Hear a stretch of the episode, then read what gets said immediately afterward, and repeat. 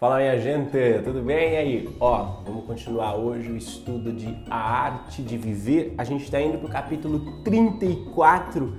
Concentre-se na sua principal obrigação. Já está concentrado? Então vem comigo!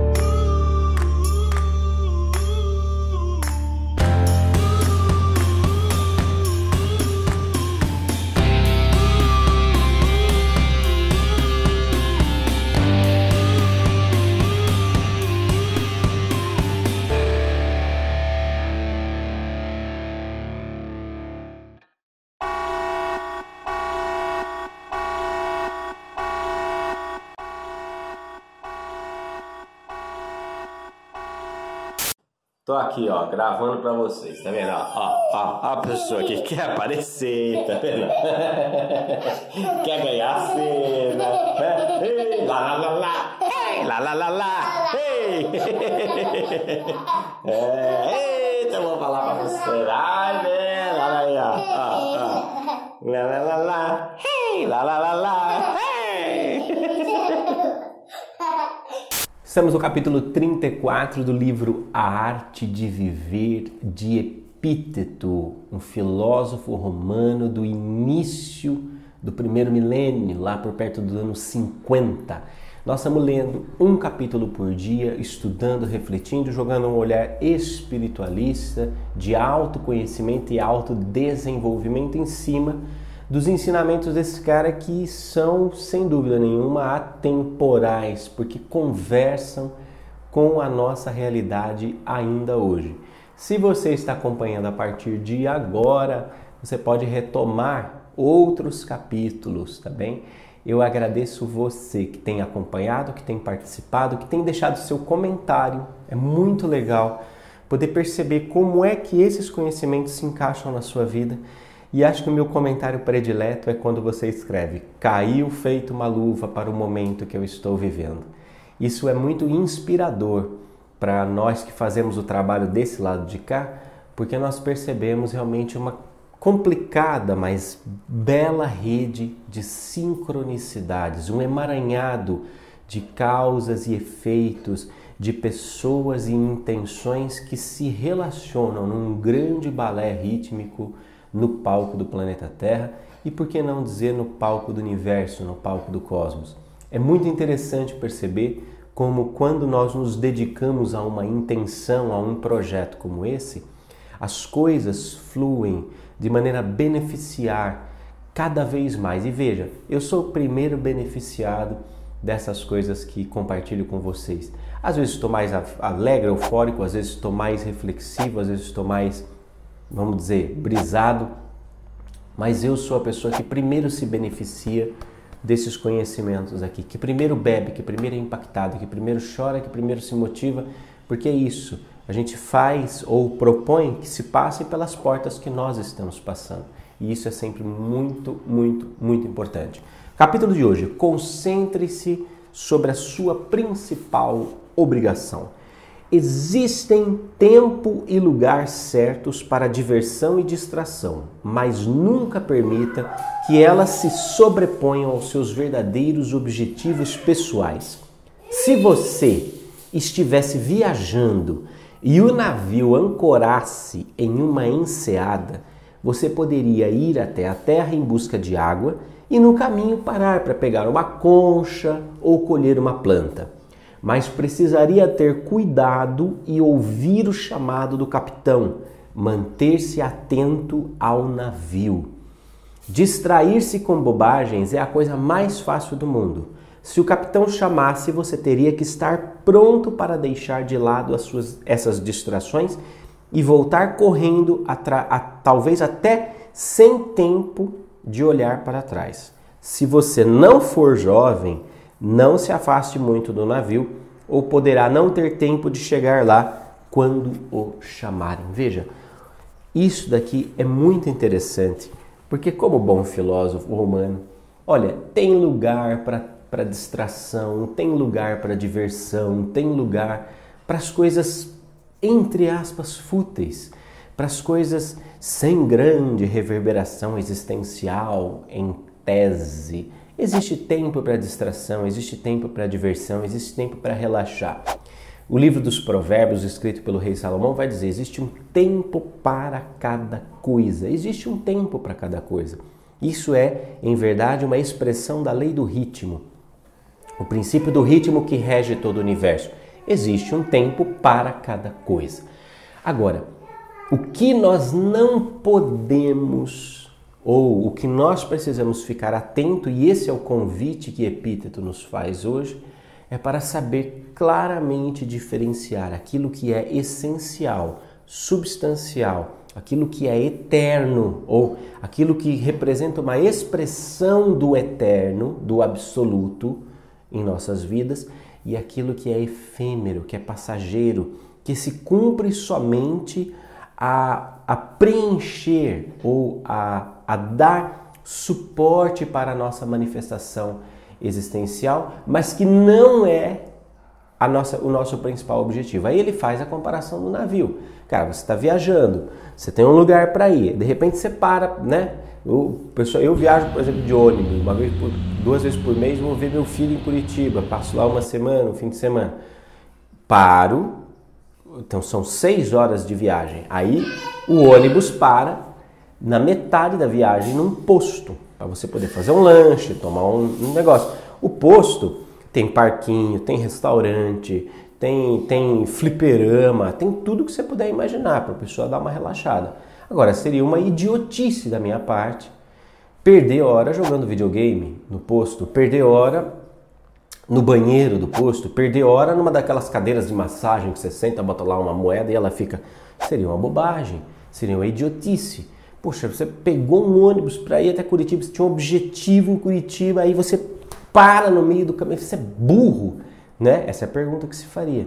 A mesma coisa quando a gente expande isso para a nossa vida, quer dizer, quantos de nós desperdiçam uma boa parte do tempo precioso num, num processo de auto-entretenimento, de auto-hipnose, de, de, eu diria até de fuga, porque muitas vezes nós não queremos encarar o fracasso da nossa proposta existencial, então nós ficamos fugindo, nós nos entretemos, nós nos jogamos, nos lançamos ao entretenimento, às compras, à futilidade do, dos videogames ou do esporte, etc. E tal. Nenhuma dessas coisas é ruim em si. É ruim fazer compras? Claro que não é ruim fazer compras, é muito gostoso. Vai, compra, vê lá, testa uma roupa, ajeita, vai, é, joga um videogame, etc e tal, se diverte um pouco, relaxa, vai assistir um filme, vai assistir um jogo de futebol, bacana.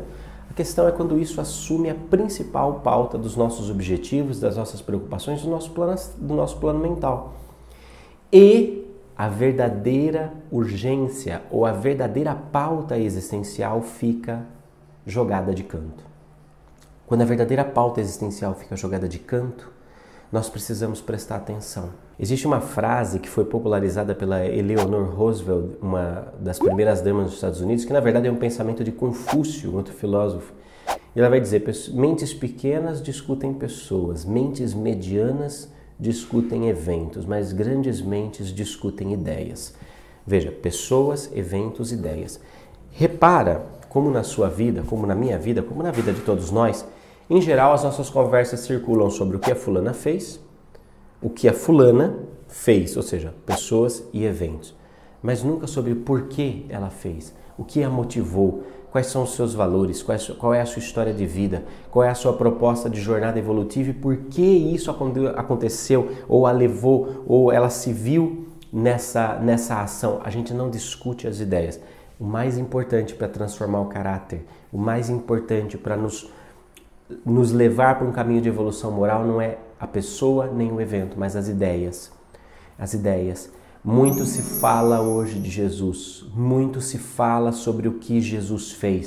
Ai, Jesus é lindo, Jesus é o Filho de Deus, Jesus é o Messias, Jesus é um anjo, Jesus é um enviado, Jesus é um mestre, Jesus é um avatar. Jesus, Jesus, Jesus. Muito se fala da pessoa, muito se fala do nome, Jesus curou, Jesus libertou, Jesus salvou, Jesus morreu na cruz por você, Jesus. Muito se fala dos eventos e as ideias. Quando é que nós vamos começar a discutir sobre, as via, sobre a viabilidade das ideias de Jesus? Aí está um ponto muito interessante. Nós sempre ficamos em pessoas, em eventos, mas não discutimos ideias.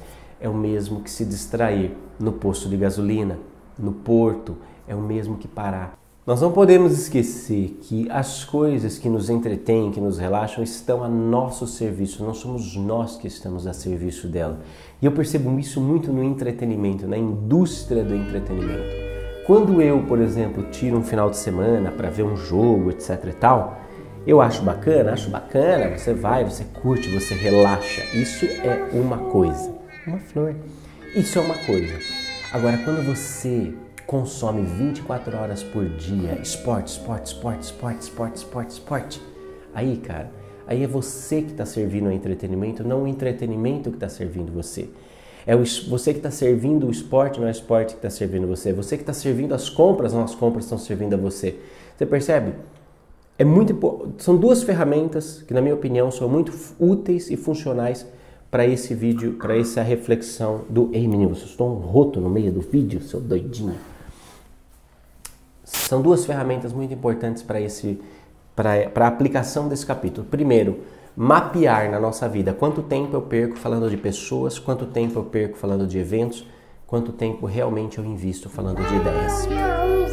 Que legal, filho faço assim. Deixa o papai concluir aqui. O papai vai concluir o vídeo, aí o papai faz para você, tá bom? Ah, vou fazer um barquinho, peraí. Tudo bem, tô aqui fazendo um barco pro, pro este jovem aqui. E enquanto faço esse barco, quero repassar duas ferramentas para concluir o pensamento do estudo dessa semana. Primeira ferramenta: olhar para dentro de você e mapear quanto tempo você ocupa da sua mente falando sobre pessoas, quanto tempo você ocupa da sua mente falando sobre eventos e quanto tempo você ocupa da sua mente falando sobre ideias. Veja, escreve, anota, né? Começa a perceber a tua agenda, a tua pauta mental. Quanto tempo do meu dia eu passei falando sobre a ciclana? Quanto tempo eu falei, passei falando sobre o que a ciclana fez? Quanto tempo eu realmente comecei a discutir ideias? Ideias que têm o poder de lapidar, de, de, de trabalhar a minha evolução moral, a minha evolução enquanto ser humano. Isso é um ponto número um. E isso é um chapéu. Agora aqui nós vamos transformar num barco. Ponto número dois. Para aqueles que são cristãos, acho muito válido começar a mapear a sua espiritualidade com o mesmo valor. Eita, saúde, menino! Espero que não seja coronavírus começar a mapear a sua espiritualidade. Quanto tempo eu perco falando sobre a pessoa do meu avatar, né? Isso vale para cristão, isso vale para qualquer coisa. Quanto tempo eu falo do meu avatar favorito? Quanto tempo eu falo do meu mestre ascensionado favorito? Quanto tempo eu falo daquilo que ele fez? E quanto tempo realmente eu me dedico para entender a viabilidade das suas ideias revolucionárias para a nossa dimensão? Segunda reflexão segunda ferramenta a partir da primeira. Terceira ferramenta que é muito útil.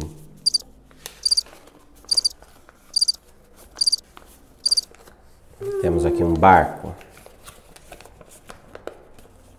O barco tá, tá bom ou não? Uhum.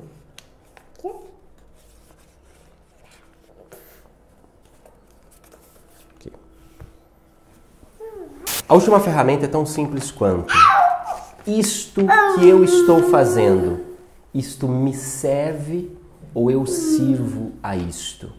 Como é que eu sei, por exemplo, que uma, que uma ferramenta está a meu serviço, que, uma, que um fato, que uma atividade está a meu serviço e como é que eu sei que eu estou me tornando um escravo dessa atividade? É muito simples, é o tempo que eu dedico. Porque vida, gente, a vida é uma manifestação espaço-temporal. Não é apenas o seu corpo, não é apenas o que você faz com o seu corpo, mas é aquilo que você faz com o seu tempo. Isso é vida. Isso é vida. A vida é sempre uma expressão espaço-temporal. Então, à medida que eu dedico muito tempo de vida a uma determinada atividade, eu preciso olhar para essa atividade e perceber se essa atividade está sendo proveitosa para minha jornada evolutiva ou não. Se eu estou dependente, se a minha felicidade depende dessa atividade ou não.